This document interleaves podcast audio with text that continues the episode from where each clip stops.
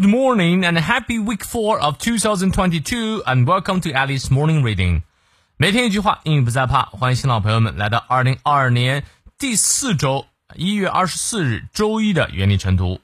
一年一共五十二周，这周结束啊，一月份就快要过去了，是不是感到时间过得很快呢？那如果你和我每天坚持早起、认真学习，那就感觉会过得非常充实的。今天这句话来自于 Babe Ruth。贝比鲁斯，他是美国职业棒球史上一九二零到三零年代的洋基强打者队啊最优秀的选手之一，那也获得三次世界大赛冠军。他说：“Never let the fear of striking out keep you from playing the game。”绝不要因为害怕被三振而不上场打球。你看，你翻译对了吗？我们来逐词看一下：Never 啊，绝不 let 让 the fear 恐惧。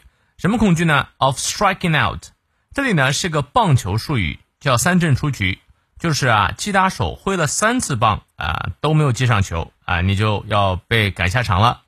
不要让这个三振出局的恐惧啊，让你怎么样呢？Keep you 啊，使你 from playing the game，远离打比赛啊。说白了就是不要因为失败的恐惧而不去尝试。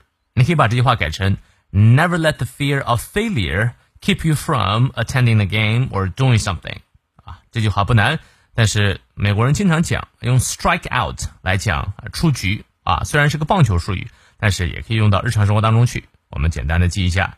好，让我们来看一下其中的发音知识点。